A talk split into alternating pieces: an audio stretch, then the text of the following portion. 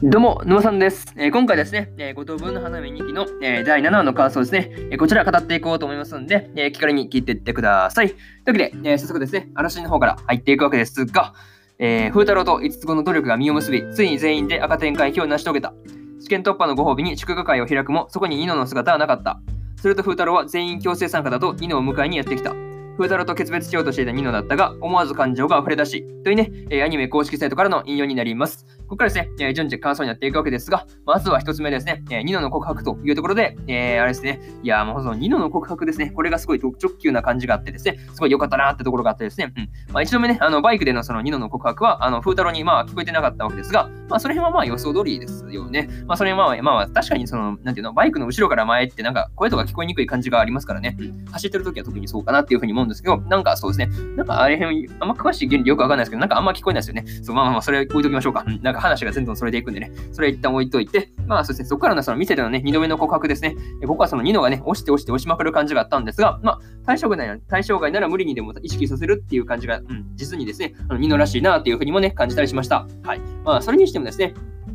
ニノの告白をですね、まあそうですね、まあ、あの、いちかがね、まあ聞いていたわけですが、まあ後々の話にこれがね、どう絡んでくるのかですね、まあこの辺がすごい気になりますね、という話ですね。えー、これが、えー、まず一つ目の感想である、えー、ニノの告白というところで、えー、次二つ目になりますね。はい。二つ目が、えー、恋話しようぜというところで、えー、ミクと風太郎が、まあ同じスーパーでね、まあ買い物をしていたわけですが、まあこの時の恋バナのところが実に面白かったですね。うん。まあ風太郎がね、まあ自分にあった出来事を、まあ知り合いの話に変換してミクに話すっていうところですね。なんかこういうなんか友達に変、なんか俺の友達がみたいなね、感じでそう話進めていくのはなんか定番な感じがあるんですけど、なんかこういうところやっぱ面白くてですね、まあやっぱ個人的には結構好きなんですよね。そう、まあそういうところがあってですね、まあ見ていてなんか、そうですね、いいなっていうふうに思ったのと、なんかこういう、なんていうの？うん、難しいですね。なんていうかね、その、あの、見ていてその微笑ましくなる感じがね、あるんですが、まあ他の人どう思ったんだろうね。うん、まあその辺が、まあ気になるな、気になるなっていうところですね。うん、俺だけなのかなって感じなんですけどね。まあそういうところがあるんですが、まあその辺気になりますねという話と、えー、そうですね。えそれとですね、あの、ミクが、えー、風太郎にね、まあ会えることを期待して、えー、遠回りしてスーパーに来るっていうのはね、いや、本当可愛らしいなっていうふうに思わされるシーンでした。はい。いや、なんかこういうところいいよね。そう。なんかいい、なんかいいよねっていうふうに思ったのと、まあこれがね、えー、まあそうです。なかなかそうですね、ミクもなかなか奥手だから進まないよねって話ですね。うん。そう、ニノみたいにグイグイいける感じのキャラじゃないからね。そうそうそう。なかなかその辺すごいなっていうふうに思ったという話ですね。はい。えー、これが、えー、二つ目の感想である、えー、恋話しようぜという話ですね。はい。で、次三つ目ですね。えー、二世付き問題というところで、えー、風太郎とね、五月の間で、えー、二世付き問題が、まあ、浮上していたわけですが、まあ、この時のその二世付きが言った、あの、この関係に終止符っていうところですね。まあ、この言葉のシーンが、まあ、明らかですね。まあ、その辺が明らかにその重要そうだなっていうところがありました。はい。まあ、いいところでね、そのおじいさんに投げ飛ばされたんで、まあ、それに続きがどうなったのって感じで終わったわけですが、まあ、その辺気になりますよね。うん。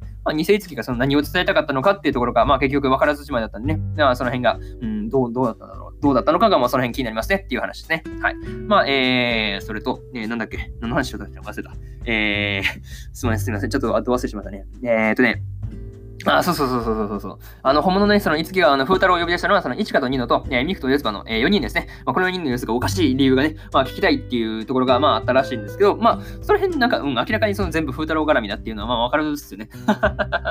まあ、明らかにその風太郎絡みだろうって感じなんですけど、なかなかそうですね。まあ、風太郎自身、その辺あんまり自覚はない感じなんでね、まあ、その辺が難しいのかなっていうふうに、えー、思ったりしました。はい。まあ、それにしてもですね、あのー、いつきがね、あの、関係的には友達っていうふうに言ったところで、あの、なんて言うんだろうね、夏祭りのね、あの辺の時と比べると、あの、いつつことね、風太郎の時の関係性ですね、だいぶ進んだなっていうところが、なんかその辺のね、進歩がよく現れてるっていう感じでしたね。はい。まあ、こういうところいいよ。なんかこういうね、細かいところで、なんていう関係の進歩が出てくるのいいよね。はい。まあ、そういうところを思いましたという話で、えー、3つ目の感想である、えー、二世付き問題というところを終わっておきます。で、次ですね、えー、まあ次というか、えー、最後にというパートに入っていくんですが、あの、今回はね、ニノの告白から、告白してからのなんか婚欲をもとしたグイグイ来る感じがすごい良かったなっていう感じがありましたね。うん。まあすごかったですね。なんか、本当押して押して押しまくるみたいな感じがすごいいいなっていうふうに、まあ、なんかでもなんかこういうグイグイ来る感じでなんかラブコメ系だとあんま勝たないんで、ね、なかなか難しいところはあるかなっていうふうに思うんですけどね。なんかこういうグイグイ来る系もいいよねっていう話ですね。はい。まあ、それ一旦置いといて、まあ、次回以降もですね、あの、同風太郎にアタックしてくるのがですね、まあ、この辺がすごい見物見物だったりするのかなっていうふうに、えー、思ったりしました。はい。まあ、それと、あの、二世付き問題ですね。うん、二世付きのことですが、まあ、個人的にね、あの、ミクなんじゃないかなっていうふうに、まあ、見てるわけですが、まあ、まず根拠として2つあってですね、うん、あの、声ですね。まず声ですね。まあ、声でまあ、なんとなくわかるんですよね。そう声でわかるっていうのと、あとはその、なんていうの、えー、あとはあの、あの、ミクがね、その姉妹の変装が得意っていうところですね。うん、この2つが結構そうですね、まあ根拠となるかなっていうふうに思ってるんですけど、まあ、だとしてもそのミクがね、そのこの関係に終止符をって言った意味ですね。まあ、この辺がすごいなかなか重要になってくるし、まあ、そうですね、なかなか簡単には読み切れない部分があるかなっていうふうに、えー、思ったりしました。はい。まあ、この辺当たってるかどうかを楽しみに、そうですね、間違いの放送を待ってようかなっていうふうに思ってます。はい。まあ、とりあえずこんな感じで、えー、5等分の花嫁2期のえー、2期の、えー、そうですね、え、第7話の感想ですね、えー、こちら割っておきます。で、今までにもですね、えー、第1話から第6話の感想はですね、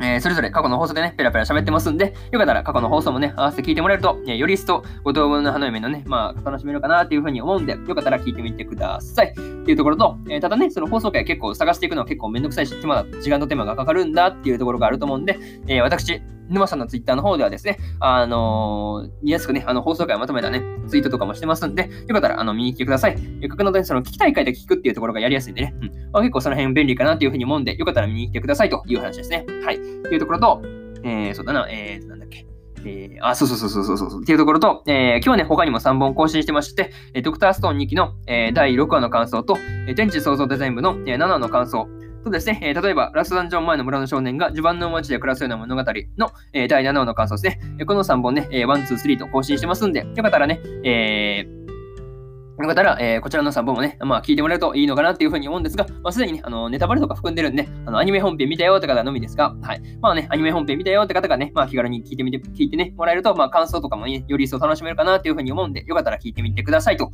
いう話と、えー、明日ですね、えー、明日も4本更新するんですが、えー、裏世界ピクニックの第7話の感想と、えー、呪術廻戦の19話の感想、えー、そしてですね、えー、オルタナシアサーガの7話の感想と、えー、日暮らしのナコロに5の、えー、19話の感想ですね。えー、このね、えー1、2、3、4と4本更新しますんで、よかったらね、えー、明日もラジオの方を聞きに来てもらえると、えー、ものすごく嬉しいです。とりあえずこんな感じで、えー、本日3本目のラジオの方終わっておきます。えー、以上、沼さんでした。えー、それではね、次回の放送でお会いしましょう。それじゃあまたね、バイバイ。